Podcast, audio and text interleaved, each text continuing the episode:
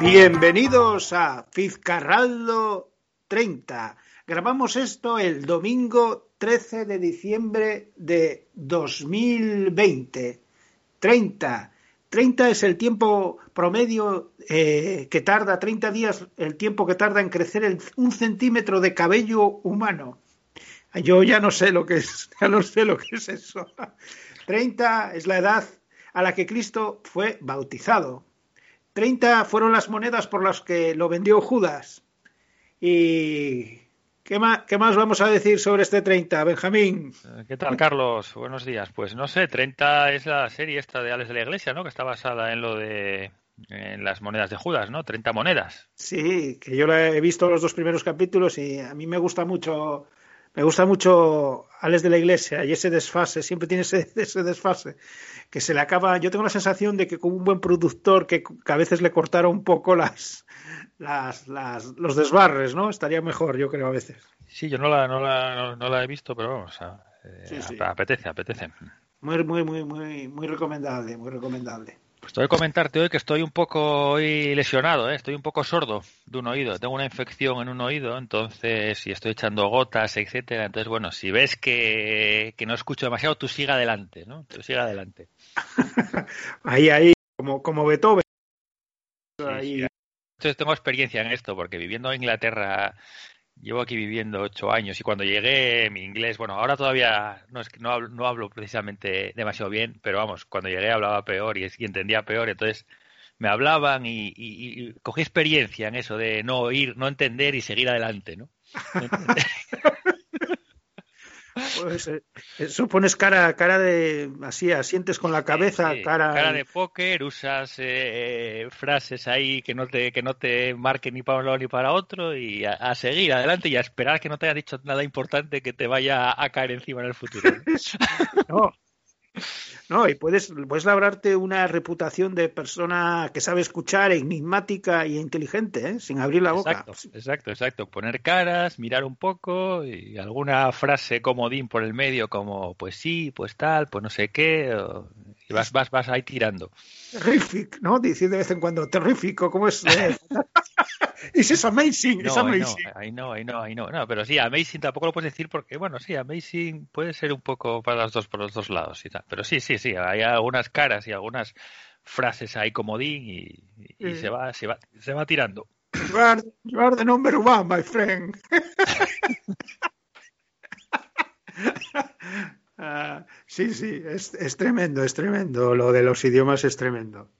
Eh, a veces contaba mi madre que mis pobres padres fueron inmigrantes también en los 70 y salieron ahí de un pueblo y se vieron de repente ahí en Zurich y las vicisitudes que pasaban para eh, cuando iban a comprar, ¿no? Que señalaban y hacían, bueno, mímica y tal.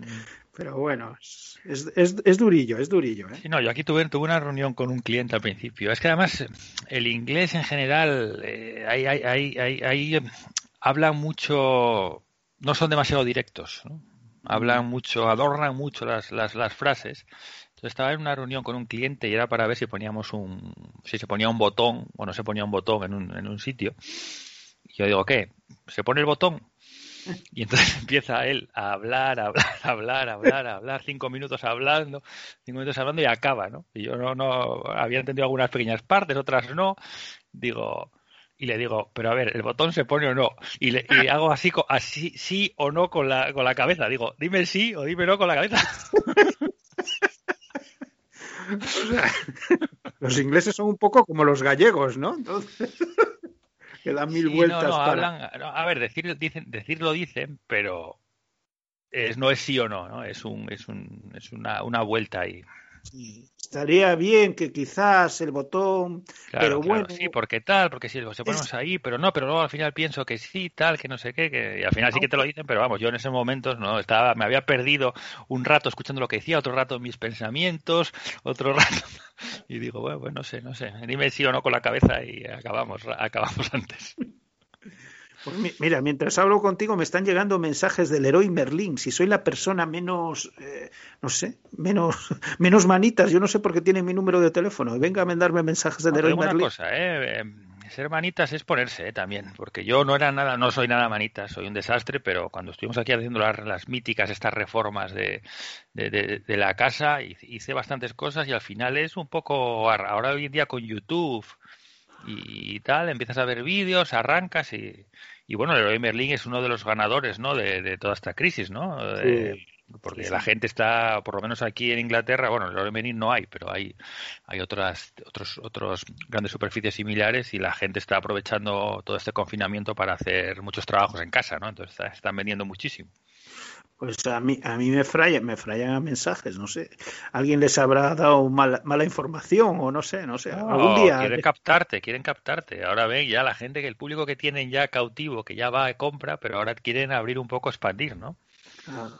Repartir, ¿Por qué no, ¿por qué no pintas esa habitación? ¿Por qué no pones, cambias un radiador, tal? Bueno, pues. Pues sí, a lo mejor caigo, ¿eh? Caigo en ese mundo oscuro del, del Manitas. No lo sé, no lo sé. Y bueno, ¿qué tenemos? ¿Empezamos con la música? ¿Qué tenemos por ahí? Sí, yo te aviso que vengo un poco intenso hoy, ¿eh? Vengo un poco ah. intenso, no porque esté especialmente intenso, pero no sé. Eh, cuando me di cuenta de las canciones aquí que reuní, me, me, me, vi que hay, que hay, que hay intensidad aquí. O sea que, bueno, que se preparen los, eh, los oyentes.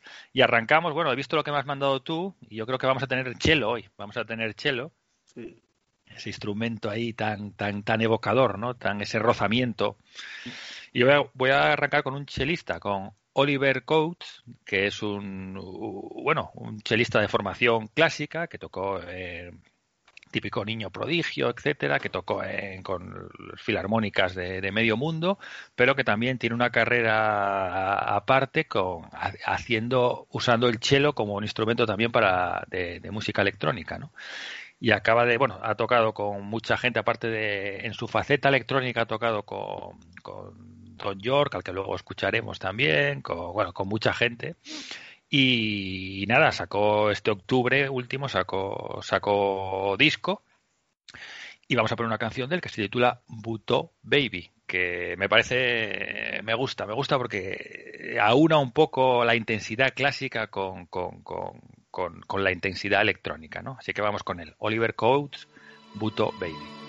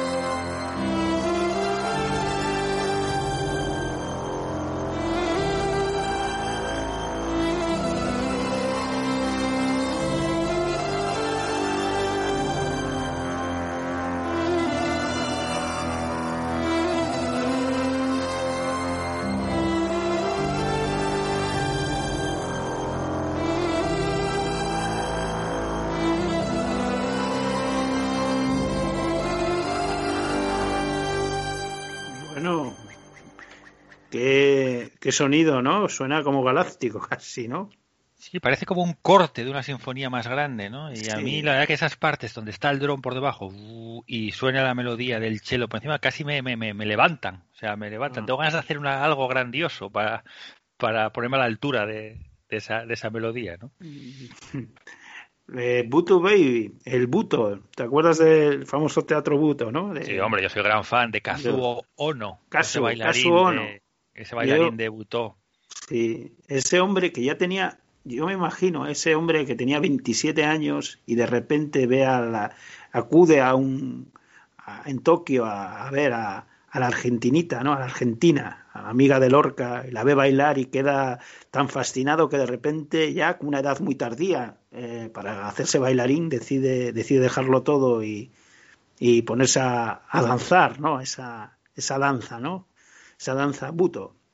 Sí, sí, yo tenía por ahí una, una amiga hace años, me, me, me pasó, bueno, una grabación suya de, una pieza entera, madre, que era él bailando ya con 80 años o por ahí. Era, bueno, espectacular, espectacular, vamos, espectacular lo que transmitía con esos movimientos. Con... Sí, sí. Era tremendo, ¿no? Bailó hasta muy, yo creo que hasta cerca de los 90, que ya quedó, él llegó a vivir ciento y pico años, 101, 102 años, y, danzó hasta que quedó, quedó en silla de ruedas. Incluso yo he visto homenajes en los que el hombre se movía ahí en la silla. Es hay un espíritu navideño, ¿no? Eh, es de, la, de una cantautora australiana, Julia Jacqueline, que allá en el año 2019, que parece que pasó ya varias décadas, después de estar de gira todo el año y cantando, como ella dice, canciones tristes, ¿eh? Que eso está muy bien, pero a la larga, si es noche tras noche cantando canciones tristes, pues lo que tienes ganas es de volver a casa por Navidad y disfrutar de la, de la familia. Con tan mala suerte que fue la época en Australia de esos incendios eh, terribles ¿no? que asolaron el país y su familia quedó completamente aislada y no pudo, no pudo celebrar la Navidad, la Navidad con, con ellos. Entonces compuso este, este villancico y dijo, bueno, en 2020 todo irá mejor. a veces es la vida es a veces puede ser puede ser irónica, ¿no? Pues nada, pongo el villancico de de Julia Jacqueline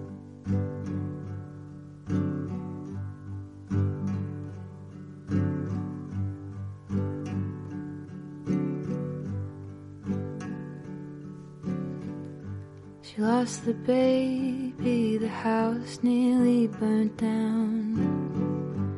Baby Jesus is nobody's baby now. Watched him pick the bag of smokes out of the bin. This time of year's always been so hard on him. Last Christmas at my auntie's house. I tried so hard to make my uncle shut his mouth. Grandma cried, can't this wait? Drink a cup of juice, try to set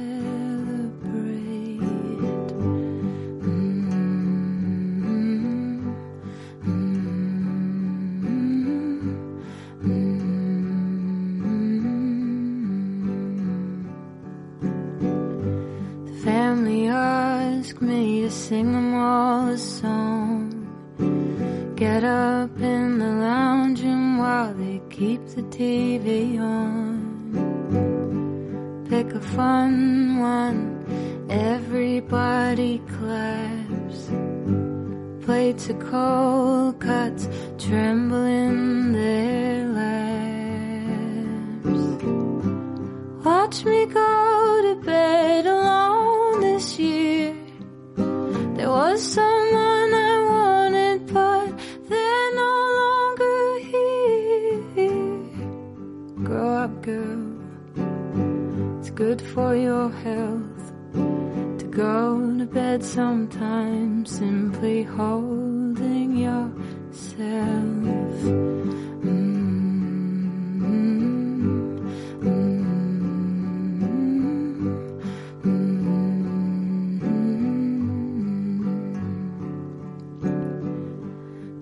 lost the baby, the house might still burn down. Baby Jesus is nobody's baby now. Wanna be there to pick her up off the floor, but I've never had to reach this far down before. This Christmas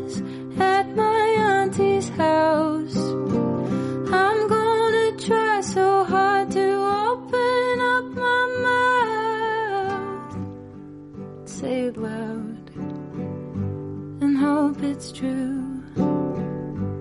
Next year will be much easier on you. Mm-hmm. Mm-hmm.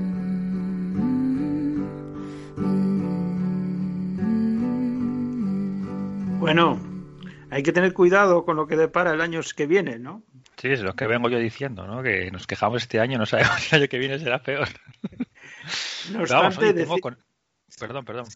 Sí, no obstante decir que quedan 18 días, 15 horas, 01 minutos, 41 segundos para el próximo año. Bueno, pues eh, no queda mucho ya, ¿no? Sí, ¿qué Oye, escuchando Sí. aquí a- con, es- con este problema del oído que se tapona, se, se destapa, y eh, parece que estaba Julia cantándome dentro de la cabeza, ¿no? O sea, creo que, que, que- sí, sí, ¿no? sonaba una voz ahí que la tenía, parecía que me hablaba desde dentro. Es como muy íntimo, ¿no? Las canciones de esta mujer. Como dice, canciones tristes. ¿Y qué tenemos preparado ahí en la recámara? Pues nada, yo voy aquí ya con una con un peso pesado para mí, ¿no?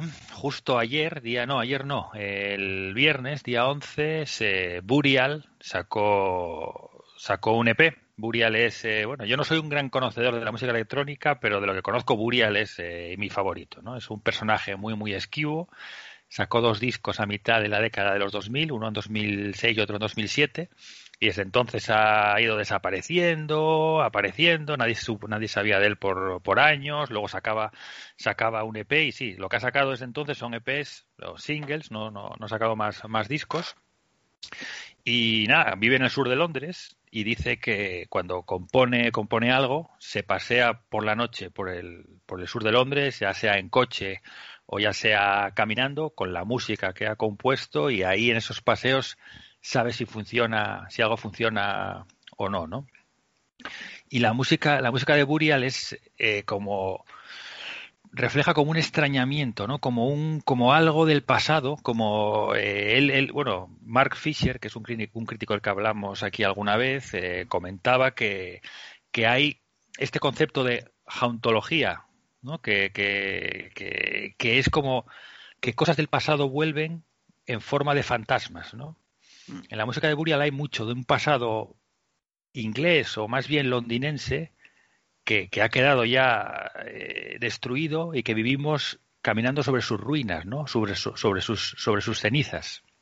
Él dice que alguna vez tienes ese sentimiento de que vas caminando y que un fantasma toca tu corazón, ¿no? Que alguien camina, camina contigo. Y aquí en este single que salió eso antes de ayer, pues une fuerzas con Fortet, que es otro músico electrónico muy reputado, y con bueno otro de los grandes de este de este de este programa, Don York. Así que nada, vamos a escuchar esta canción. Nos vamos ahí, es cas- casi seis minutos, pero bueno, yo ahora no ha parado desde que salió el, el viernes, no ha parado de sonar aquí, aquí en casa.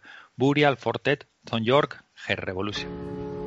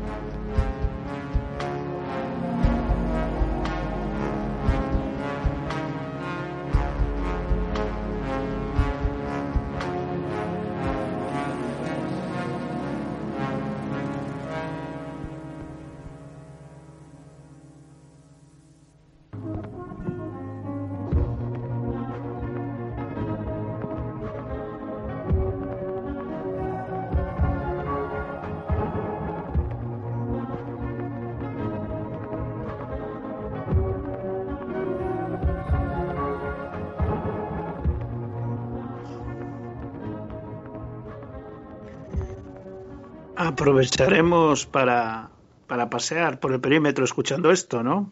Sí, sí, eh, te lo recomiendo. Incluso sus discos anteriores merece la pena porque es música muy, muy evocadora. Yo me lo imagino a él, me lo imagino a él. El, yo viví bastante tiempo en el, sur, en el sureste londinense y Londres es muy curioso porque saliendo del centro, que es eh, todo muy edificios muy bastante icónicos, etcétera, si te vas a los barrios eh, hay es, es, eh, fascinante pasear por ellos porque se construyó mucho en los 50 y los 60 y estaban en boga un montón de teorías arquitectónicas, de teorías urbanísticas, entonces se construyeron muchas cosas eh, siguiendo esas teorías, el brutalismo, por ejemplo, que bueno, son al final urbanizaciones bueno, urbanizaciones diría, aquí se llaman estates, no tiene la misma implicación que urbanización, pero bueno, grupos de edificios con la misma estructura, conectados entre ellos, se construyeron un montón siguiendo diferentes teorías, entonces te encuentras edificios, eh, urbanizaciones con pasadizos, con túneles, con edificios grandes, pequeños, zonas comunes extrañas, luego al lado las típicas casas inglesas, luego al lado, o sea, es, es, es fascinante todo, todas esa esas urbanizaciones o esas, ese tipo de construcciones que se hicieron en, en esa época y te vas encontrando cuando te vas, cuando vas, vas paseando, ¿no? Yo hice algunas, algunas visitas, hay visitas guiadas por, por diferentes barrios que te van contando un poco la historia y uno de los arquitectos que fue muy importante aquí en esa época fue Goldfinger, que fue el, que, el que, el que el, uno de los mayores desarrolladores del brutalismo, ¿no? Que, es eso, construir edificios que sean como comunidades, ¿no? que sean como, como sostenibles para hacer la vida, la vida dentro, pero con cemento, usando cemento a, a muerte, ¿no? Y cuentan que, que, que, Ian Fleming era vecino de Goldfinger en Hampstead Park y Goldfinger hizo una, y Goldfinger eh, construyó una casa allí que le quitó vistas a, Ian Fleming y como revancha Ian Fleming puso a uno, al malo de a uno de los de los de los, los archivillanos de, de, James Bond, Goldfinger de nombre. Es, es mítico, ¿no? Eh, mm. Uno cuando escucha la canción tiene la, la sensación de, de que está escuchando como retales del pasado, de un pasado que, que se aleja pero que todavía está ahí, es como, no sé, como la luz de esas estrellas distantes, ¿no? Y la verdad es que suena muy bien.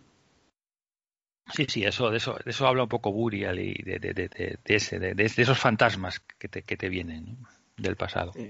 Además, la música tiene un poder evocador para eso tremendo, ¿no? Sí. Ah.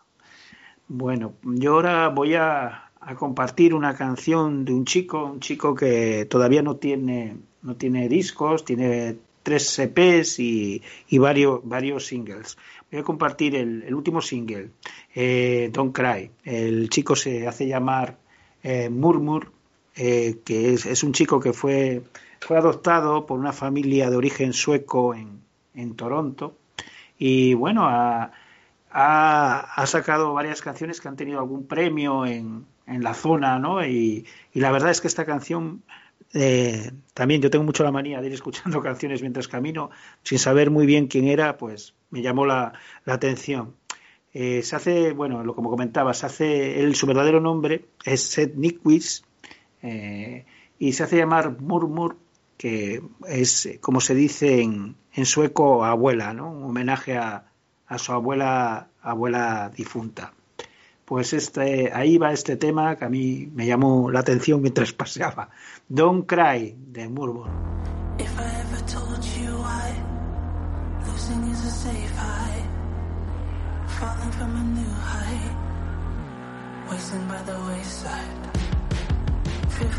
world's is a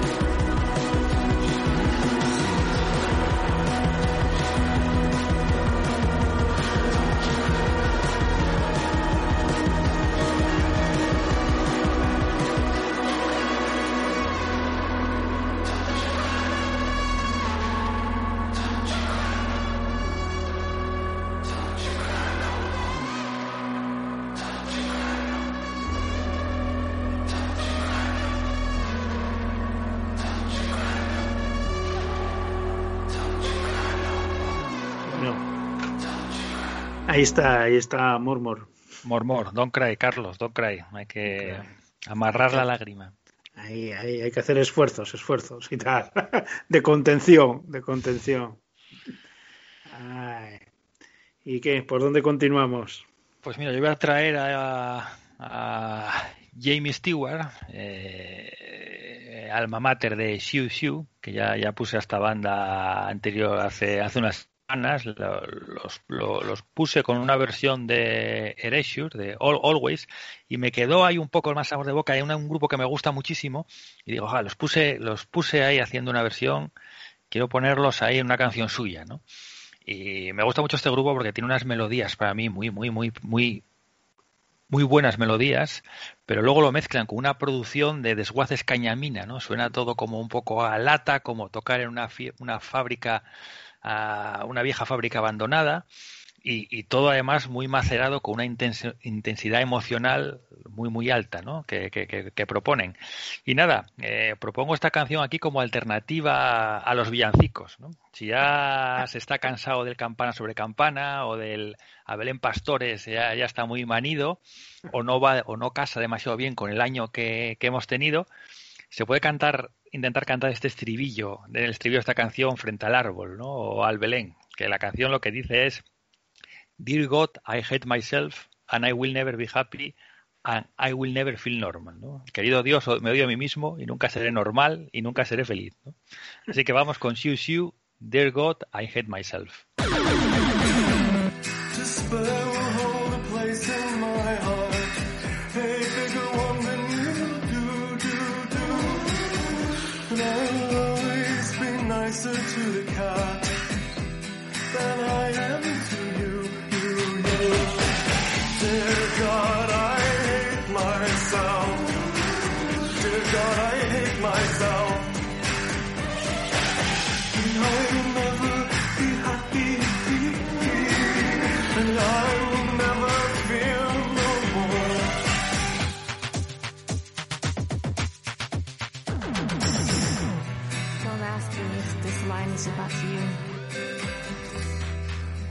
Do they do there tonight, tonight? Why do they go there? Alright, alright. Why do they live there tonight, tonight? Why do they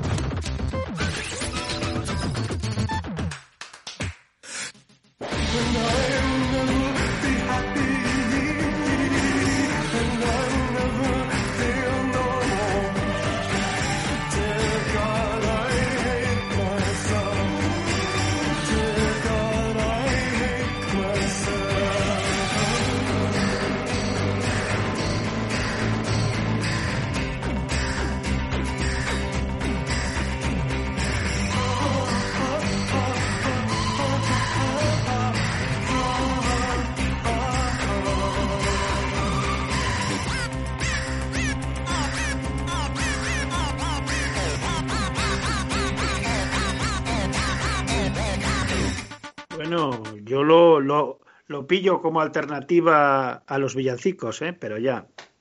Sí, sí, como me gusta Xiu Xiu, como me gusta James Stewart, lo atormentado que es, además, y esta canción la tengo siempre ahí para tirar de ella en momentos ahí, la escucho mucho, ¿eh? en momentos ahí determinados. Y si supiera música, si tuviera algún talento musical, yo creo que le haría una versión navideña.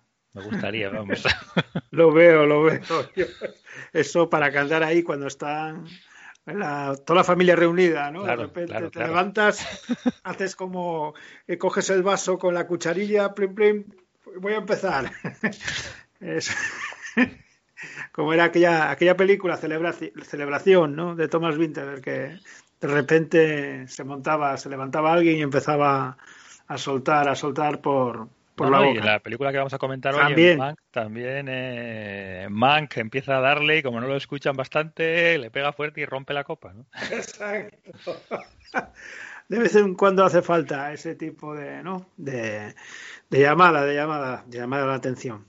Pues nada, yo soy muy aficionado a esto de las listas fin de año. eh, bueno, las ojeo mucho de las mejores canciones fin de año y tal, de, de la- que han sido las mejores canciones a lo largo de 2020. Y he estado mirando por ahí. Hay muchas de las canciones que hemos puesto durante estos programas de Phil Carraldo que están recogidas por ahí. Y me ha llamado la atención en, la, en la red de NPR, la red de radios públicas americanas que hace su lista, que se coló un tema de, entre tanto rap y folk y, y rock, se coló un tema de, de música clásica, ¿no? Eh, es un, forma parte de un, de un concierto escrito para solista de violonchelo, escrito por Anne Klein, que es una, una chica de, de Inglaterra que, que, bueno, que bueno, ha tenido, se ha formado en, en, Escocia, ahora está en Estados Unidos, incluso estuvo nominada ya en 2015 a un Grammy eh, por, por mejor eh, clásico contemporáneo, ¿no? Una como mejor composición clásica contemporánea. Po- Y bueno, ahora ha sacado este concierto para, para violonchelo, inspirado en, el poeta persa Rumi, y para, escrito eh, para la solista israelí Inbal Segef. Y la verdad es que voy a poner la primera, el primer, está, es- tiene cinco, cinco movimientos. Voy a poner el primer movimiento que lleva el título de When You Broken Open, cuando estás, cuando estás abierto. El título dice cuando estás abierto es que estás ahí expuesto en tu fragilidad, ¿no? Preparado para sentir cosas, pero también eh, con un cierto miedo a, a que te hagan daño. Entonces, vamos con este tema que la verdad a mí me ha gustado mucho. Dance, el movimiento 1, When You Broken Open.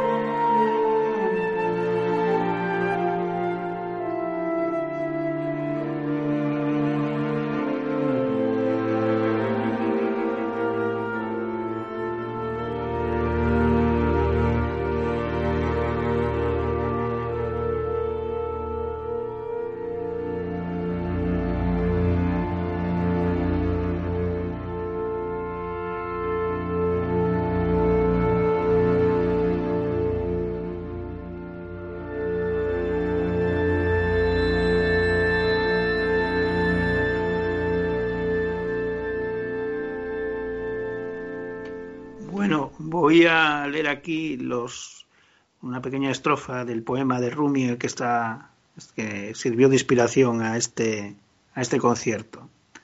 Baila cuando estés roto, baila si te has quitado el vendaje, baila en medio de la pelea, baila en tu sangre, baila cuando estés perfectamente libre. Eso dice el poema.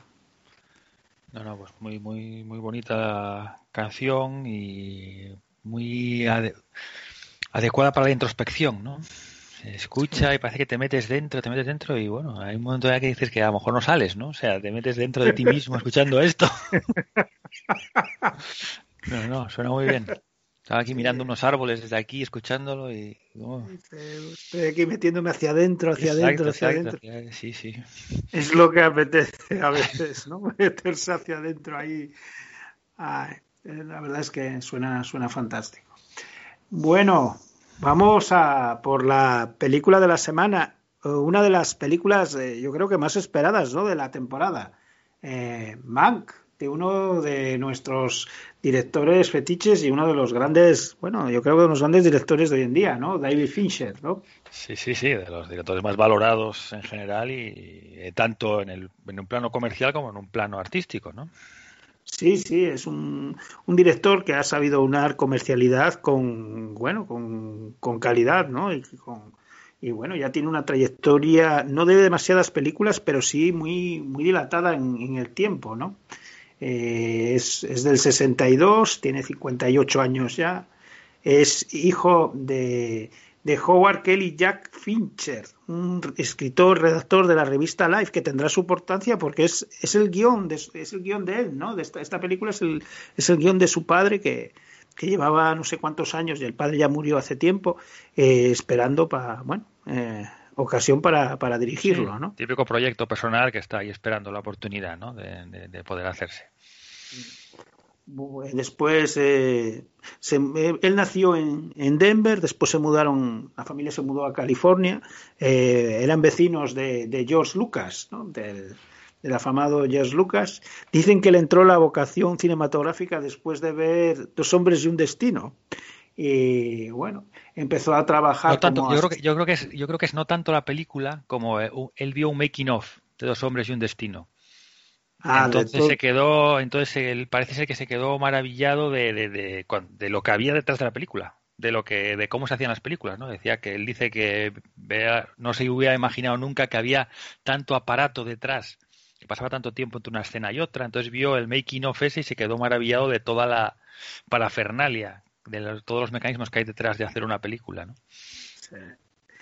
Y, después nada, empezó a trabajar como asistente de producción, empezó él dentro de la rama de los, de los efectos especiales. Y ah, incluso terminó, bueno, fue contratado por la mítica Industrial Light and Magic de George Lucas, ¿no? En el 83 y bueno, trabajó en producciones como El Retorno del Jedi, Indiana Jones y El Templo Maldito. Y No, no bueno, sabremos, al no final- sabremos, no sabremos si habría influido, fluido que fueran vecinos, ¿no? Dice, oye, ¿te acuerdas de mí? Ah, oye, igual que a mi Te fío, mandé- a mi hijo, hijo, que te mandó el currículum ahí y tal, ¿no? Échale un vistazo. Ahí es Lucas, y pílleme a este, píllame a este. Bueno, pues esta vez salió bien, ¿no? A veces no. Salió bien, salió bien. y se emancipó un poco de la, del- de la industria de la Magic eh, en el 84, que, bueno, dirigió un, un mítico spot que a mí me suena de haber visto del contra el tabaco, ¿no? De, que era un feto que fumaba y, bueno, que tuvo mucho, mucho éxito, ¿no? Y tuvo, a continuación eso, le surgieron oportunidades para hacer una especie de documental. También empezó a ser muy requerido por las grandes marcas eh, de- para rodar spots publicitarios, ¿no? Trabajó, bueno, yo qué sé, por Nike, Coca-Cola, bueno, todas las grandes marcas, ¿no?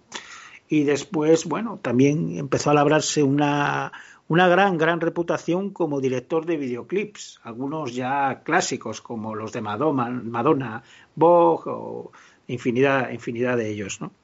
Y, y bueno, en, en los años empezaría, eh, bueno, sería llamado, llamado para, para dirigir una, una franquicia, ¿no? Eh, que las carga el diablo las franquicias. Alien 3, ¿no? De 1992, que venía de, bueno, de la mítica Alien y después del Alien, Aliens que había dirigido James Cameron. La verdad que dos películas con mucho, mucho nivel y, y se, la, se la pegó un poco, ¿no? Con Alien 3.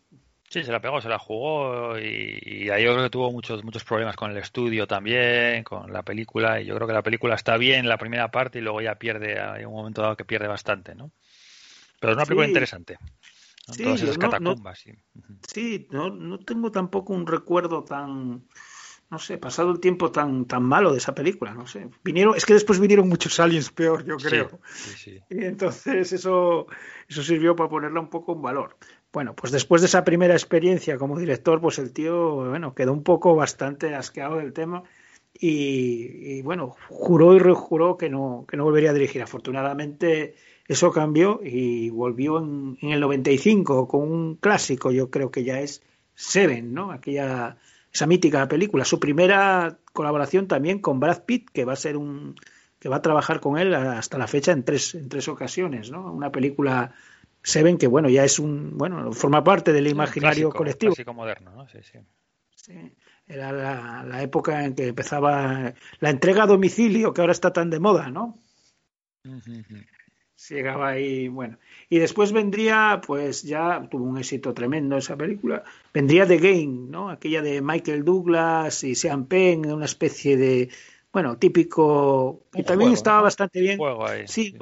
sí, una especie de, no sé, de estos guiones que son como, eh, no sé cómo decirlo, como, como, eh, sí, que todo parece encajar, que son un poco artificiosos. A mí no, no soy muy de, este tipo de guiones. Y después viene, pues, una, otro éxito también que forma parte del imaginario de los 90, ¿no? El Club de la Lucha en el año, no, en el, en el 98, me parece que es, con la adaptación de Chuck Pali- Palahniuk. Ah, que eso a mí he de decir que es una película que a mí personalmente no, no, no soy muy, muy fan de- del Club de la Lucha. Es del 99. A mí sí, a mí me gusta mucho de la Lucha. Yo soy, yo soy fan de ella. Y ya, incluso ya mira que está sobada, manida, repetidas en otras películas los, los, los, los- los trucos o, que emplea aquí, pero a mí me sigue, me sigue gustando. Una película que visualmente tremenda. También eh, recuerdo ahí con los Pixies sonando en la, Al en la final, banda sí, sí. Después vendría, yo creo que bueno, una película que no, eh, se podría entroncar en la serie B, pero que funcionó, funcionó bien de público, pero bueno, yo una película bastante menor que era aquella de la habitación del pánico de 2002 con Jodie Foster y, y Kristen Stewart de niña, aquella de que se metían en la habitación Sí, los sí, ladrones. y con- Sí, una película con un poco más de género, ¿no? Sí, no, mm, bueno, está bien, pero bueno, tampoco. Y después tardaría ya cinco años y, haría, yo creo que, no sé si es una mejor película, pero una película capital, ya no solo de él, sino yo, de lo que va, de lo que va del siglo, Zodiac de 2000, de 2007, eh, que yo creo que reinventa un poco el género de de, psicó, de bueno de psicópatas sí no de es una película que, que, bueno que yo tengo muy buen recuerdo de ella no Sí, aparte recupera un poco ese, esa estética de los 70, ¿no? De, y, y- y luego va un poco más va un poco más allá de- de- de- del género en ese en, en ese decir que no no se tiene no se tiene por qué saber todo, ¿no? O sea, hay cosas que no se van a saber, se- que, que se quedan ahí esos personajes perdidos buscando, ¿no? intentando seguir pistas eternamente, ¿no? Sí, que es una estética que volvería a repetir en esta en la última serie que, que hizo para Netflix, Hunter, ¿no? Que es, es una es una es una de las mejores series de Netflix desde luego, ¿no? A ver si ahora que, que tiene que ha acabado de rodar eh, esta de Man que por, por fin, no que sé, rueda la tercera temporada. Después vendría en el 2008 pues una película otra vez con Brad Pitt, eh, el curioso caso de Benja- Benjamin Button, basada en un relato de, de Scott Fitzgerald y bueno que todos tenemos en la mente la historia de este señor mayor que va según va pasando el tiempo va rejuveneciendo, ¿no? Yo no la vi Es esta, yo no la vi porque es que no me llama nada esa historia, no me llama nada la atención, la, ten- la veré en algún momento, pero Fue, fue su primera nominación a, a mejor director, también un éxito, bueno, otra película que, que forma parte del, imaginario colectivo. Y después vendría en 2010 otra, otra de sus grandes, grandes pelis, ¿no? La red social, eh, sobre el, nacimiento de Facebook y, y todos los avatares que alrededor, con un guion de otro de los héroes del programa, de Aaron Sorkin. También supuso su segunda nominación a mejor director. Igual que para Sorkin fue, bueno, fue, le ganó, valió, le valió el Oscar, el primer Oscar. Es una película que yo, bueno, tengo muy buen recuerdo, muy buen Peliculón, recuerdo de ella. peliculón. Sí. También es su primera colaboración con, en la música con, con la dupla Tres Rednor y Atticus Ross, ¿no? Tres Rednor él ha sido, bueno, eh, David Fincher, gran admirador de la, de la música de Night Chase Nail y bueno, colabora, colabora desde entonces en muchas de las bandas de las bandas sonoras. Y después vendría eh, es una, espe- una la versión americana de la de la aquella trilogía de la, de la chica con el dragón with the dra- de- con el tatuaje del dragón no de la de la trilogía de Steve Larson no escrito por un por uno de los grandes guionistas de la historia Steve Zaillian pero no no sé en qué quedó aquello yo no la he visto esta película no sé si la Yo sí, yo la vi. A mí me gusta, en general, Fincher me gusta todo lo que hace porque me gusta mucho la, la, la estética, como rueda, pero esta película, sí, no, no es, no es de sus mejores películas, vamos. Y en, en 2014 viene Perdida, ¿no? Eh, una versión de una novela de Gillian Flynn que está, eh, bueno, es una película irregular, ¿no? Yo, pero bueno. eh, A mí me gustó muchísimo cuando la vi la primera vez es, eh, y porque me gusta porque me gusta mucho ese rollo de cómo expone un poco la, la vida normal antes de que pase de que pase de que, de que se inicie la acción, ¿no? Cómo viven ahí en ese pueblo, la relación de del protagonista con su hermana, con alrededor, etcétera. Me, me gusta mucho esa cotidianidad que se describe, ¿no?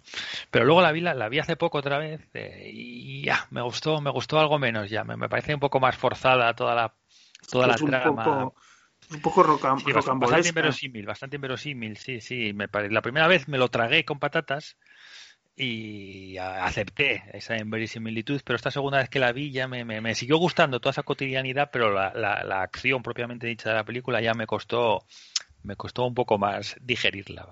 A mí me, me gustaba, me gustó mucho la actuación de Rosamund Pike, eh, pero no podía con ese Ben Affleck que parecía que estaba durmiendo toda la película. No Ah, pues a mí me encanta Ben Affleck. A mí me Sí. encanta Ben Affleck. la película. Sí, sí, me gusta mucho cómo hace ese, ese americano del medio oeste que, que, que, que- que intentó algo más, pero que está otra vez en su pueblo medio fracasado, etcétera. Sí, sí, a mí me gusta mucho Affleck en esa película.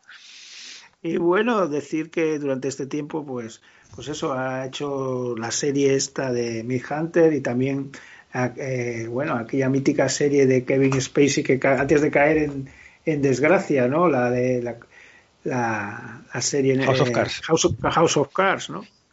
Sí, sí, a mí Eh, House of Cards las primeras temporadas me parecen sublimes. Luego ya creo que se mete ya en berenjenales muy grandes, eh, que ya es como ya hacer cosas más, más, más, más increíbles y más y más, pero las primeras temporadas me parecen muy buenas. esas miradas a cámara, ¿no? Esos Sí, apartes, sí. ¿no? Eso Sí, es, muy, es muy, muy bueno, muy bueno. Frank Underwood.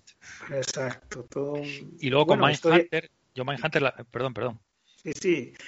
Sí, sí, cuéntame lo de, cuéntalo de Mindhunter, que es muy Sí, yo con. Mindhunter me pasó algo que la vi, no, la vi hace un año por ahí, ya estaba las, las dos temporadas y me equivoqué y vi la segunda temporada. Empecé a ver la segunda temporada sin darme cuenta y digo, joder, macho, David Fincher, o sea, que- que poco le importa explicarle al espectador nada. O sea, cómo arranca, cómo Qué arranca arriesgado. dando, qué arriesgado, cómo arranca y dando por supuesto que sabe, porque la, la, la segunda temporada es una continuación de la primera y hay cosas que, que, que pasaron en la primera. Entonces, claro, en la segunda digo, joder, pero qué, qué tipo, ¿no? Y me tragué toda la segunda entera sin saberlo. Y luego ya cuando la acabé me di cuenta, digo, joder, no, no, pero sí, claro. Sí, sí, sí, sí, es que es la segunda parte. Vi la primera luego, ya tuvo todo, todo mucho más sentido, ¿no? El inicio de la segunda. Pero sí, sí, por un rato pensé que digo, joder, qué tipo, que, que, que, le da igual la- la- las, las, eh, le da igual que, que, que no, que no se entienda nada, que, tal, Estará- ahí avanza, qué artista, qué artista. Estará hecha para un público. Sí, Está- estará- hecha para un público americano y tal, que sabe. Exacto, exacto. Joder, la- que la gente es más lista que yo, macho, que, que, que me pierdo aquí. elipsis, elipsis, ¿no? Bueno, pues nada, hasta, hasta no tiene muchas películas, hasta que ah, este año ha dirigido este, este Mank, ¿no? Con Gary Oldman en el papel principal. Contamos un poco el, el argumento. Sí, sí, comentar, bueno, que eh, la película pues nos cuenta la historia de, de la escritura del guion de Ciudadano Kane, ¿no? Básicamente, por parte de Herman Mankiewicz. Y usando, usando esa escritura del guion, ese, ese hecho, pues nos va contando un poco también eh, cómo era el Hollywood clásico, de, esa época de finales de los 30, principios de los 40, los grandes estudios, etcétera, y cómo era un poco la vida del propio, del propio Herman Mankiewicz, que fue un guionista, periodista, crítico de la época que, bueno estaba metido, estaba metido en esa en esa industria del cine de, de, esa época y escribía, colaboraba en guiones, que no los firmaba, los rehacía, etcétera.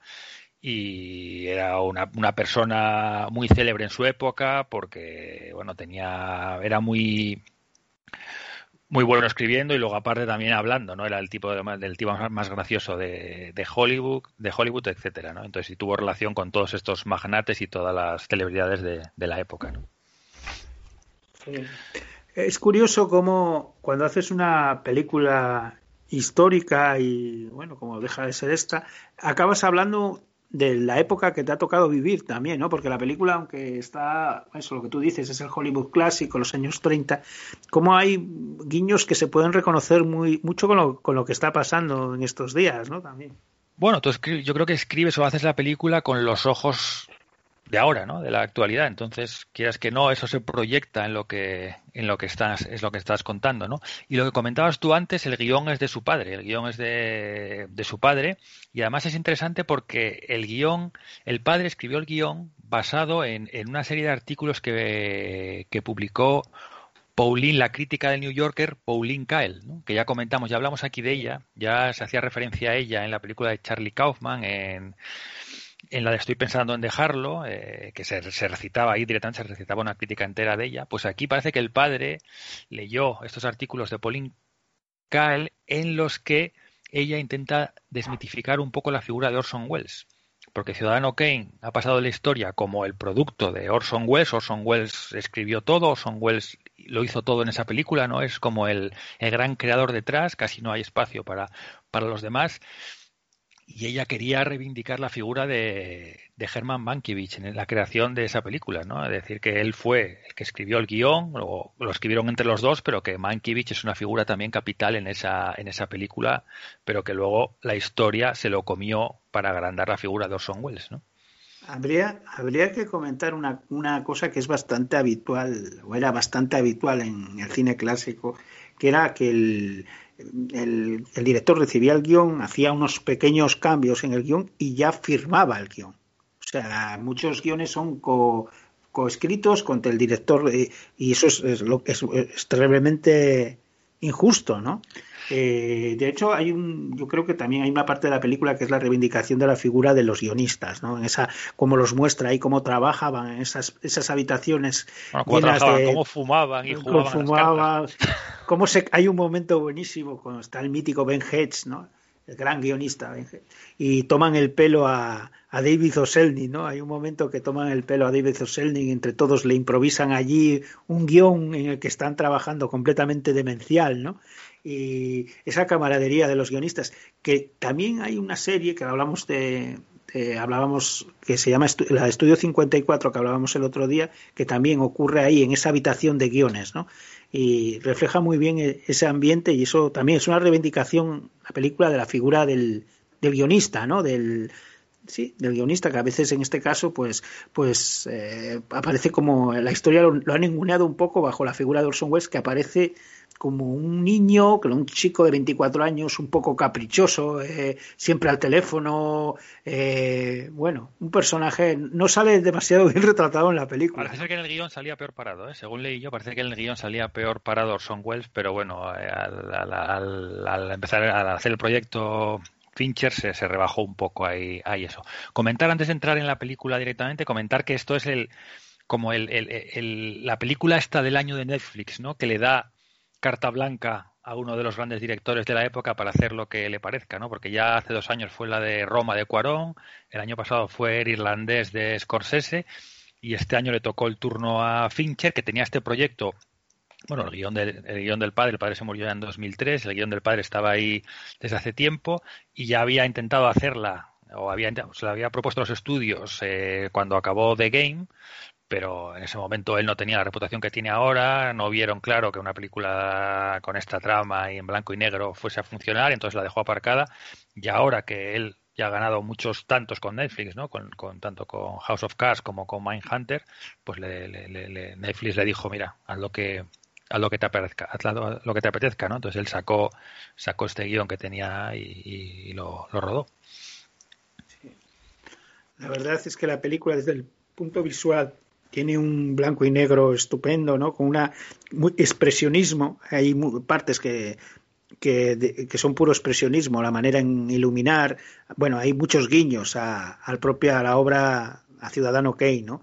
Sí, es que tiene un blanco este... y negro muy parecido de Ciudadano Kane, ¿no? A sí, ese, es... ese, blanco y negro del final de los, de, final de los 30, a principios de los 40, ¿no? Que era heredero, heredero del expresionismo, del expresionismo alemán, ¿no? De, de una, apenas una década, una apenas una década antes. De hecho, hay una imagen que es puro expresionismo que se ven de estas cortinillas de mujeres riendo, de que para que sirven como para entre escenas, que es como un, en el momento que, que están ahí celebrando la victoria de, del otro hombre y de repente es una, o sea, podría ser una pieza de, de puro expresionismo, de expresionismo alemán. Y después también hay muchos homenajes a la película en esos contrapicados cuando aparece Orson Welles en la, en la casa de... Y hay esa especie de duelo por la autoría, ¿no? Que hay entre, entre los dos, entre Mankiewicz y él, que está tomado desde abajo, que es, remite a esa mítica escena de Orson Welles también con Cotten, ¿no? En la redacción, ¿no? Uh -huh. Y, eh, bueno, siempre va a jugar eh, desde el punto de vista estético mucho con el paralelismo, con el paralelismo eso. Y después, bueno, eh, decir que al principio cada capítulo, cada parte de la película está viene con un con el con la indicación de flashback tal como si fuera un guion no mecanografiado. Lo cual ayuda porque la verdad al principio uno pasa para adelante para detrás con una facilidad tremenda no sí sí la película usa un poco la estructura de, de, Ciudadano Kane no de flashbacks el, el, guionista Mankiewicz está comienza a escribir el guion por encargo de Orson Welles está convaleciente una especie de en un rancho después de tener un accidente y cuando arranca ahí se nos va entrelazando con flashbacks donde se nos cuenta su historia, se nos cuenta su, su historia en los estudios, como guionista, etcétera, y luego también se nos va contando la historia, la relación que tiene él con Hearst, que va a ser el, va a ser la historia que va a contar en el, en el, en el guion, ¿no? Se nos cuenta cómo, cómo se conocieron, cómo se relacionaron y cómo, cómo acaba su relación y de dónde viene probablemente esa necesidad que tiene Mankiewicz de contar esa historia, ¿no? Hay, hay también eh, muchas apreciaciones sobre lo que es el oficio de escribir un guion. Hay un momento que habla de, dice, ¿cómo vas a reducir la vida de un hombre en dos horas, no? que se puede utilizar para la propia película. Pues dando pinceladas, haciendo esbozos, no puedes hacer algo lineal, ¿no? Está, está ya, a medida que el propio Mankiewicz está pensando cómo va a ser la estructura de Ciudadano Kane, también te está contando cómo va a ser la propia estructura de la, de la película, ¿no? Te dice no es imposible, ¿no?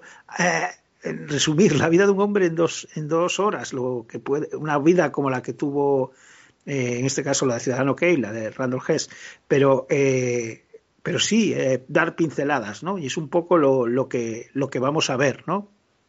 Sí, sí, es lo que vemos en la película. Vemos, nos, nos cuenta como Mankiewicz es hay una, un alcohólico, eh, jugador, cómo se relaciona con su con su con su con su mujer y luego pues eso nos va introduciendo en todos los ambientes de, del estudio además lo hace a un ritmo muy rápido, ¿no? Porque parece que el guion está basado en los propios guiones de por los que era famoso Mankiewicz de conversaciones muy rápidas, ¿no? Réplica contra réplica, además eh, bastante brillantes, eh, diciendo cosas eh, muy, muy ingeniosas o muy trascendentes y a medida que el, famoso walk and talk este también que, que usa Aaron Sorkin, ¿no? caminando y pa, pa, pa, pa, pa, todo, todo muy rápido. Entonces hay, sobre todo en la primera parte de la película, que, que, que se nos describe todo un poco ese, ese funcionamiento de los estudios, se queda uno un poco casi noqueado cuando va viéndola, ¿no? Porque no, no alcanza casi a pillar todas esas, todas, todo ese intercambio de, frases, ¿no?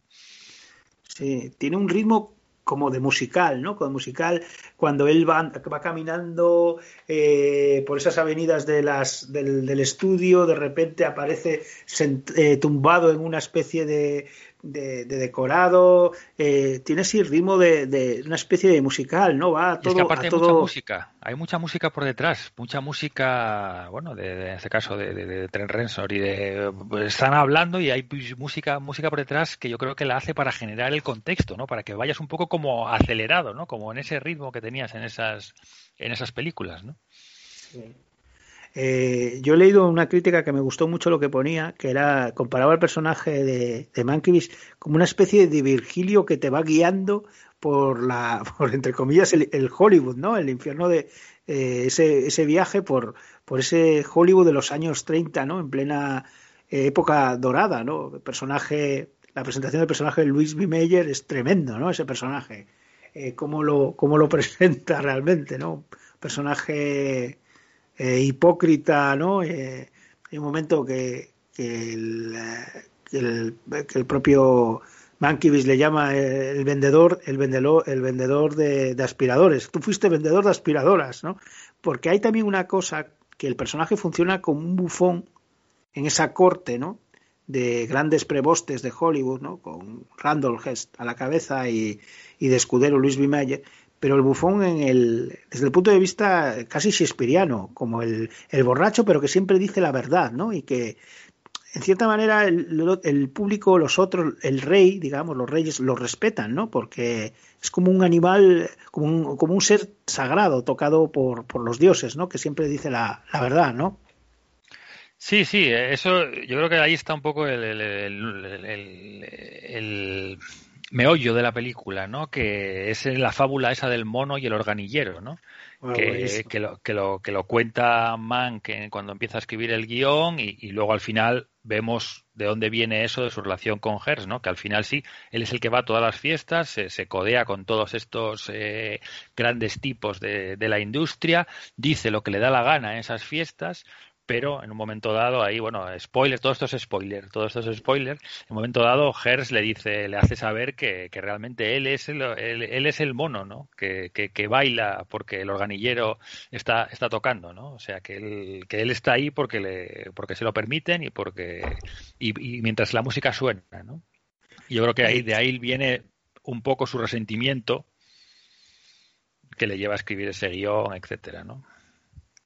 De hecho, hay un momento que descubre que, que, parte de su sueldo se lo está pagando el propio eh, Randall Hess, ¿no? Eh, eso fue, es, es, es, eso, ¿no? Descubre que, que realmente es, es un mono, el mono, el mono que está actuando para, para el gran, el gran organillero, ¿no? El que maneja, el que maneja los hilos, ¿no? Sí, actuará hasta que hasta que él piensa que es libre, etcétera y qué tal, pero actuará hasta que él quiera y lo que está haciendo es divertir un poco a la, a la corte, ¿no? Él piensa que es muy libre y que está ahí defendiendo sus derechos, etcétera, pero dice, no, no, tú estás aquí un poco, lo que dices, lo que decías tú antes, el bufón, ¿no? Para dar un poco hay, de colorido. Hay un momento muy glorioso de la película, una de estas fiestas en, en San Simón, que sería, bueno, el verdadero nombre de, que después en el cine, en Ciudadano Kane será Xanadu, ese palacio que construyó William Randolph Hearst eh, con, bueno, con animales traídos de, y, traídos de una especie de zoológico, piezas traídas de Europa, bueno, toda esa que aparece muy bien retratado en Ciudadano Kane. Hay un momento que hacen una fiesta esta, y hablan de política. Hay un momento que es, bueno, es la, parte en la que se presenta Upon Sinclair, el escritor, como bueno, una parte que defiende el socialismo y, otros, pues bueno, la, evidentemente la, la parte más conservadora, ¿no? Eh, ahí es donde yo digo que la película habla un poco también de lo que ocurre hoy en día. Ahí empieza a haber una diáspora de gente que en la plena depresión, en una época difícil, pues va, ve a California como una tierra de oportunidades. Entonces los, los propios californianos, pues hay gente que se asusta, pierde, empieza a pensar que va a perder su estatus ante estos llegados recién llegados y, hay unas elecciones en las que hay dos candidatos, uno Open Sinclair, más socialista, que bueno defiende las oportunidades y, y ve a los que a los que llegan eh, como una oportunidad también para crecer, ¿no? Y otros que quieren bueno cerrar un poco todo eso, esa espita de gente que entra, ¿no? Y, y hay un momento que hay una fiesta, ¿no? En, que se dice, además es una película con grandes frases, con grandes frases. Hay un momento que se dice que dice el socialismo reparte riqueza y el comunismo reparte pobreza. Y en todo esto lo que me llama la atención es que está tocando el piano Charles Chaplin. y toca la internacional, Charles Chaplin, que he sabido que, bueno, que era, que era filocomunista, ¿no? Es, esas cosas tiene mucho, mucha, mucha lectura la película, mucho, mucho personaje eh, que pulula por ahí, ¿no? Sí, sí, hay mucho name dropping que se dice ahora, ¿no? Hay mucho que en cada se usa, se usa muchísimo cualquier escena para meter el nombre de, de, de un actor famoso o, o contar una parte de una leyenda que, que, que, ya sabemos hoy en día, lo que dices tú, ¿no? Esa metáfora, esa ironía de poner a Charles Chaplin ahí tocando el piano cuando se sabe lo que, lo que le va a pasar a lo largo de su carrera hay mucho mucho de eso no hay mucho también de jugar con los eh, con los eh, magnates estos de, de Hollywood eh, Meyer Selny cómo se les presenta qué frases dicen no muy mítica Meyer diciendo que, que, que, que, el cine es un gran negocio porque el que compra solo se lleva un recuerdo no no se lleva no se lleva sí. nada más que un recuerdo. Está lleno lleno lleno de, de ese tipo de, de, de frases eh, que ya hoy en día conocemos la leyenda de Hollywood, conocemos a esos, a, a todos esos actores, a todos esos eh, magnates, y entonces eso resuena mucho en la película, todo ese tipo de pequeñas, de pequeños guiños, ¿no? Sí. Aparece, por ejemplo, el hay una frase buenísima que yo me reí mucho cuando lo dice, dice eh, hasta Scott Fitzgerald dice que estás acabado. Eh, nos imaginamos a ese Scott Fitzgerald que vagaba por el Hollywood eh, buscando completamente ya arruinado, ¿no? Y buscando ahí... Sí, el último eh, cheque, una, ¿no? El penúltimo el último cheque. cheque. Dicen que, que, David Oselnik le, bueno, lo tenía medio contratado con haciendo tratamientos al guion de, de lo que el viento se llevó y le daba ahí dinero y realmente ni los miraba, o sea, los metía ahí en un cajón y simplemente lo tenía ahí con el pobre hombre como Sí, subvencionándolo bueno, un poco, ¿no? Subvencionándolo, sí. Y hay un momento que dice, hasta, hasta Scott Fitzgerald dice que, que, que está sacado. Sí, sí, se juega mucho, se juega mucho con eso. Yo creo que también hay, hay que, es una película que se puede ver varias veces porque yo creo que nos, en un visionado solo nos pierde, como va tan rápido y se, se, se pierde, ¿no? Se pierde, sí. se pierden cosas. Yo creo que para un poco la película, eh, arranca la primera parte, se nos muestra cómo arranca en el guion escribiéndola en ese, en ese rancho y luego se nos va mostrando eso, el fresco de todo Hollywood y luego ya en la segunda se pasa más ya al, al, al, al, al drama, ¿no? A la relación de él, se, se, se, profundiza en la relación de él con Hertz y luego se profundiza también en cómo le va yendo en el guion y la relación con Orson, con Orson Welles, ¿no?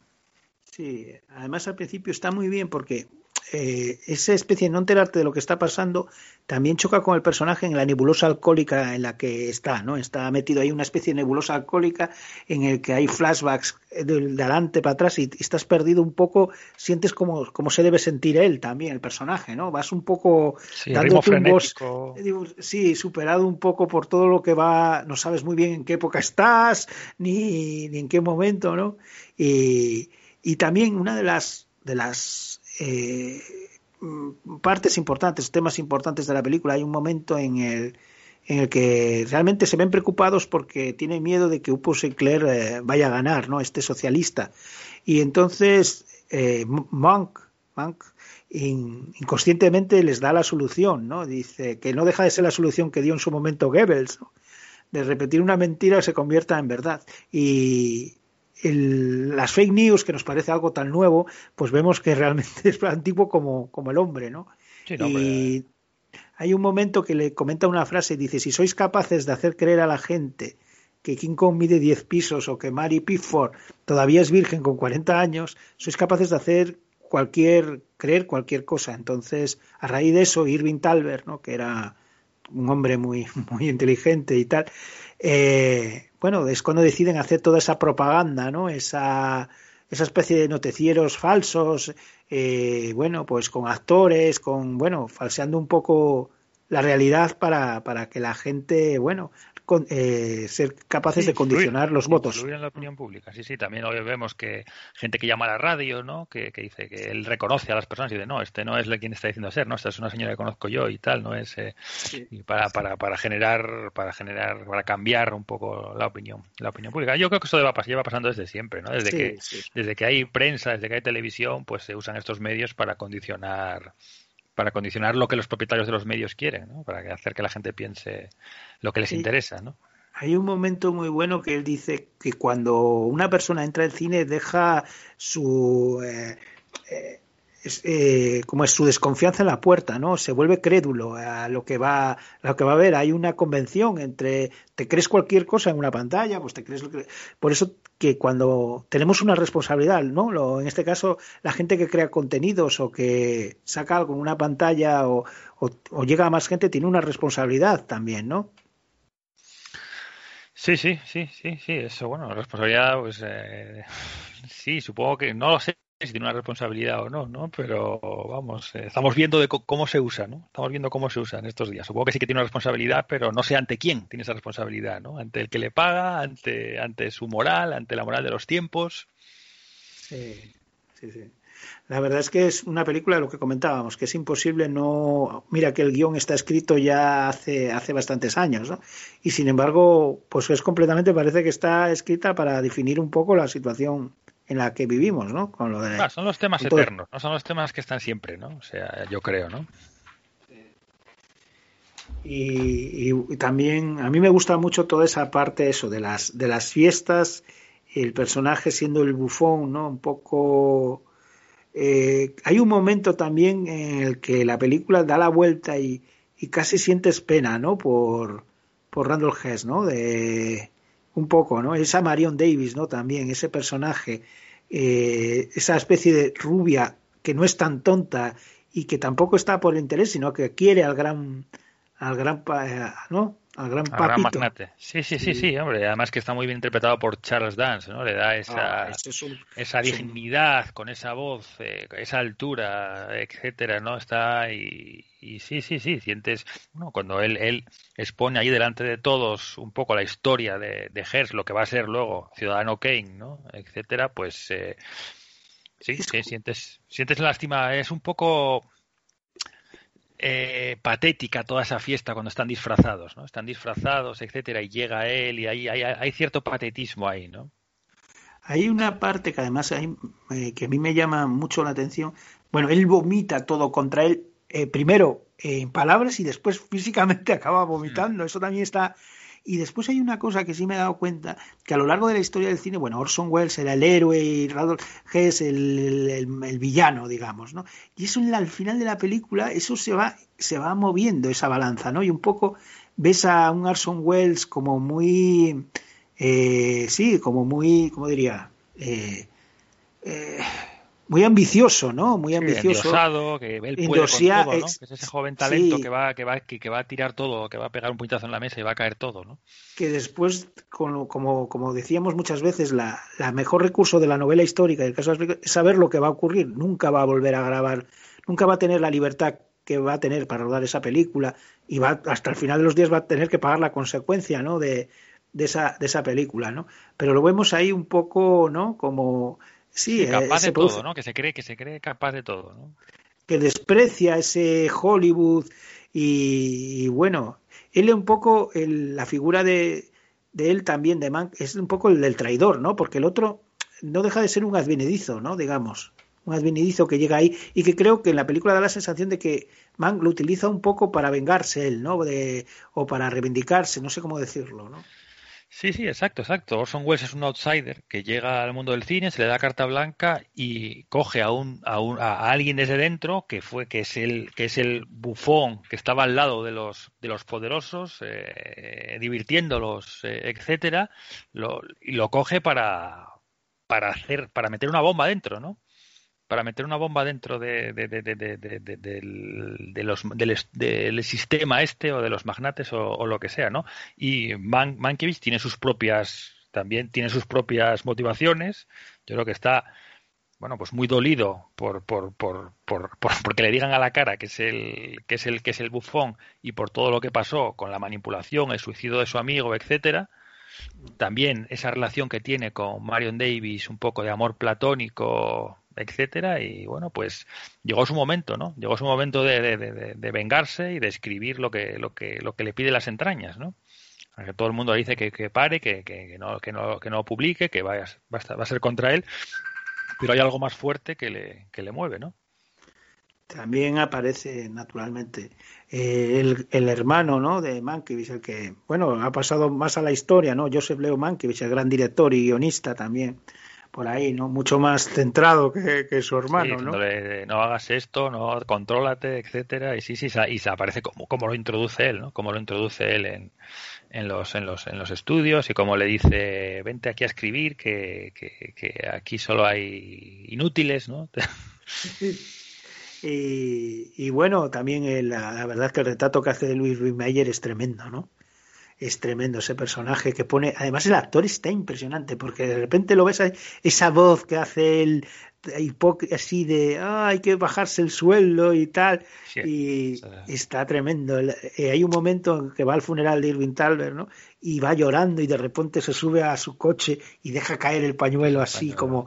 Eso es tremendo, ¿no? Eh, la verdad es que sale, bueno, dicen que era lamentable, pero bueno, sale muy mal, mal parado, ¿no? No, pero esa escena que comentas tú, que, que, que, que habla con, que les va a pedir a los empleados que se bajen el sueldo, es que es una escena, una escena formidable, ¿no? Porque Sí. es el walk and talk ese, que empiezan, Sí. arrancan desde su despacho y van hablando con él, van introduciendo, va introduciendo, creo que es a su hermano, ¿no? En el, en, eh, en los estudios y en, en, eh, presentándoselo a Mayer y van, van, van hablando y van hablando y de repente llegan a ese teatro y Meyer los deja los deja ahí en la en bambalinas y él sale ahí al- a esa especie de teatro y les cuenta a la gente que tienen que bajarse el sueldo porque los estudios van, van muy mal, ¿no? Entonces esa transición del personaje, de la ligereza con la que va hablando el personaje, la, la, la despreocupación con la que va hablando el personaje y cómo se mete rápido en el papel para, para, para decirle una trola a los empleados y tal, está, está muy bien.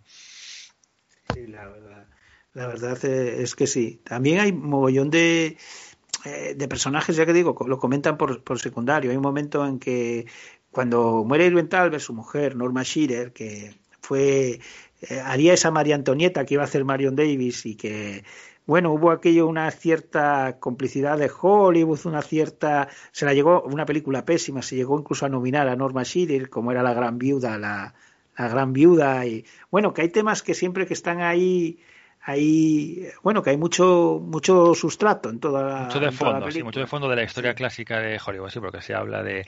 Y luego también me gusta mucho una escena de Irving Talbert con, con, con Mankiewicz cuando le dice que, que sí, que no que, que él cree en lo que hace, ¿no? Que él está ahí al 100% y que no usa todas esas ironías y todo ese cinismo que usa Mankiewicz para, para sobrevivir en ese mundo, ¿no? Está muy bien ese contraste de, de un pragmático con, con ese Mankiewicz que no se sabe muy bien dónde está, ¿no? Está riéndole las gracias, a, o sea, está criticando a los, a, a los magnates, pero yendo a sus fiestas, etcétera, ¿no? Sí. ese personaje de Talbert que, estaría muy muy bien retratado eh, en una película una película sí, un libro el último libro de Scott Fitzgerald de Elasticon que está fue un libro inacabado y bueno personaje que todavía se entrega hoy en día el premio Irwin Talbert ¿no? Sobre lo que comentabas tú de esto de mm, eh, Walk and Talk, hay una película, His Girl Friday, la, la, la, la famosa película de Howard Hawks, una nueva, que los guionistas, eh, Charles Lederer, eh, como querían que tuviera tanto ritmo, eh, ocurría que se, se pisaban partes del texto a unos actores a otros. Entonces escribían la parte esencial del texto, del guion, en el medio del texto y después como palabras que no significaban nada para que eso se lo pisaran, ¿sabes? Para dar esa sensación Sí, de sí, para- picado, sí, picado. Es tremendo, ¿no? Es el, el ritmo, ese es el ritmo del, bueno, de- del famoso, del screen ball y de, bueno, fantástico, ¿no? A mí me, me encanta ese tipo de, Sí, sí, de yo creo que hay algo, aquí hay algo, al principio de la película hay algo, hay algo de eso, ¿no? Hay de, ese- de reproducir un poco, un poco eso. Sí, sí. Bueno, pues yo comentar un poco que me sorprende mucho esta película de Fincher, ¿eh? O sea, no me esperaba Sí, yo a no, Fincher no, haciendo es- algo así. no, no, a no tiene nada, no tiene nada que ver con, bueno, con lo que hasta ahora, bueno, en el punto de vista del manejo visual, desde luego, ¿no? El, es, bueno, su maestría y, pero bueno, no, no me suena, bueno, es bastante diferente a todo lo que ha hecho hasta ahora, ¿no? no? Sí, no me lo imaginaba yo interesado tampoco tanto en el, en el, en el Hollywood clásico, ¿no? Ni, ni, ni me, me- me- me lo imaginaba más en, en- bueno, en lo, en lo que en lo que venía haciendo, vamos, en, en explorar un poco la, la imagen, etcétera, y eso ya él es muy clásico dirigiendo, pero, pero sí, no, no, no me esperaba yo esa, ese, esas ganas de hacer algo de este, de, de- de- de- como esto. Bueno, viene a lo mejor de un homenaje a su padre y también de ese interés que dices tú que al principio en el cine de lo que hay detrás de la cámara, ¿no? De todo ese ese mundo que hay que hay detrás de las cámaras, ¿no?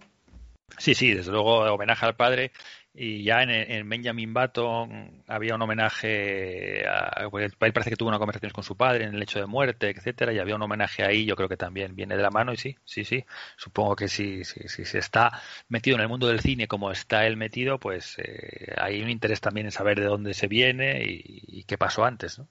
Sí, también yo creo que también habla la película de bueno, eso, que reivindica la, la figura del, del, guionista, ¿no? Que lo haga también un director tan, no sé cómo decirlo, que a veces se le ha acusado de, ser manierista, ¿no? De estar, de primar la imagen, esas tonterías que se decía de él, de, eh, eso también es importante, la reivindicación de la, de la palabra, ¿no?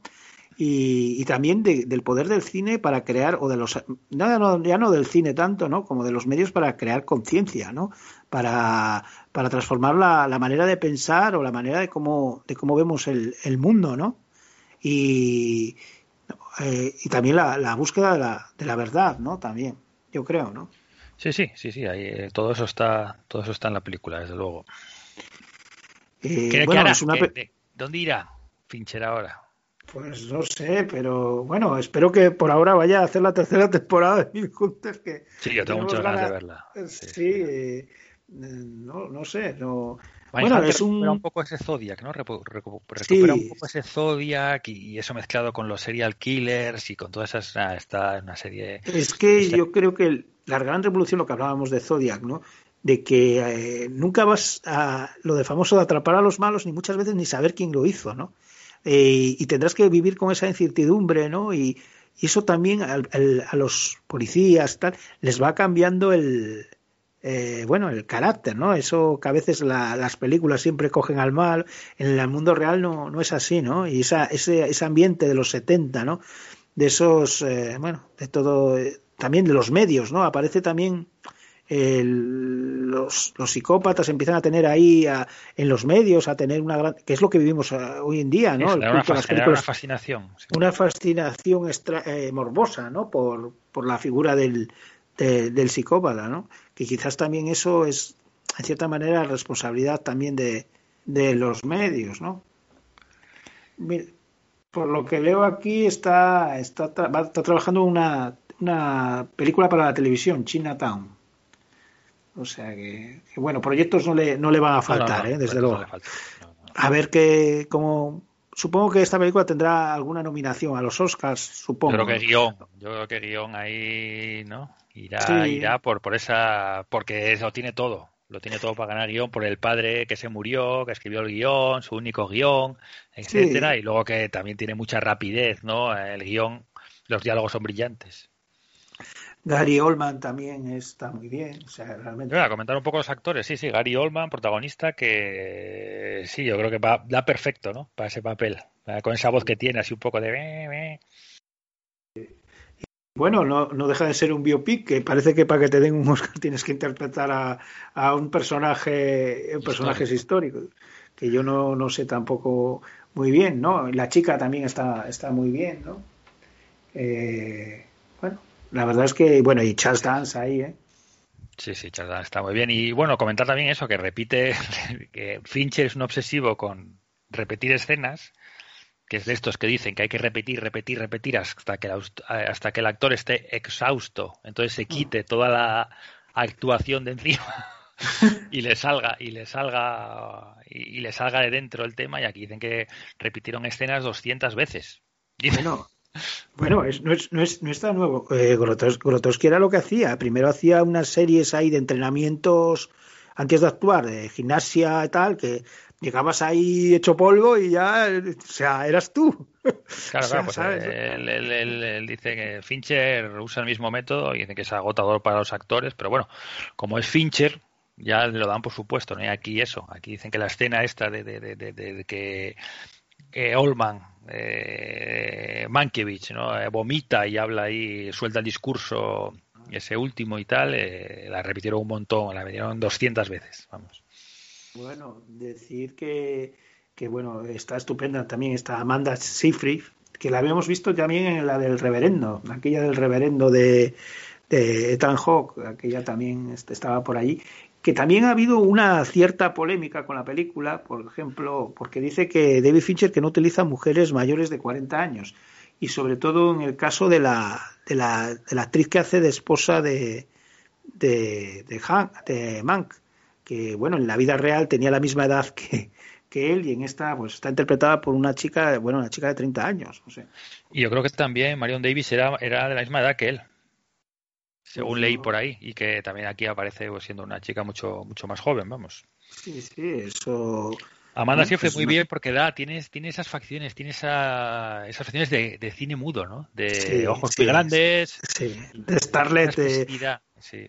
Sí, además personaje fascinante porque eh, cuando vas discu- mm, partes de eh, que también es una manera de vengarse de bueno del ciudadano Kane original, ¿no? De- donde eh, ve que hay mucho más de esa mujer ahí, ¿no? Eh, no es la típica eh, mujer sin Actriz talento. Pequeña, no, peque- no. sí, mujer de talento que se aprovecha de un hombre rico que, que, que, que, que se interesa por ella, ¿no? Y se pega Hay ahí, ¿no? No, claro, hay mucho más. Hay un sí. momento, hay un momento, pues eso, que es una mujer inteligente, es una mujer que incluso al final llega a prestarle dinero al, al gran magnate.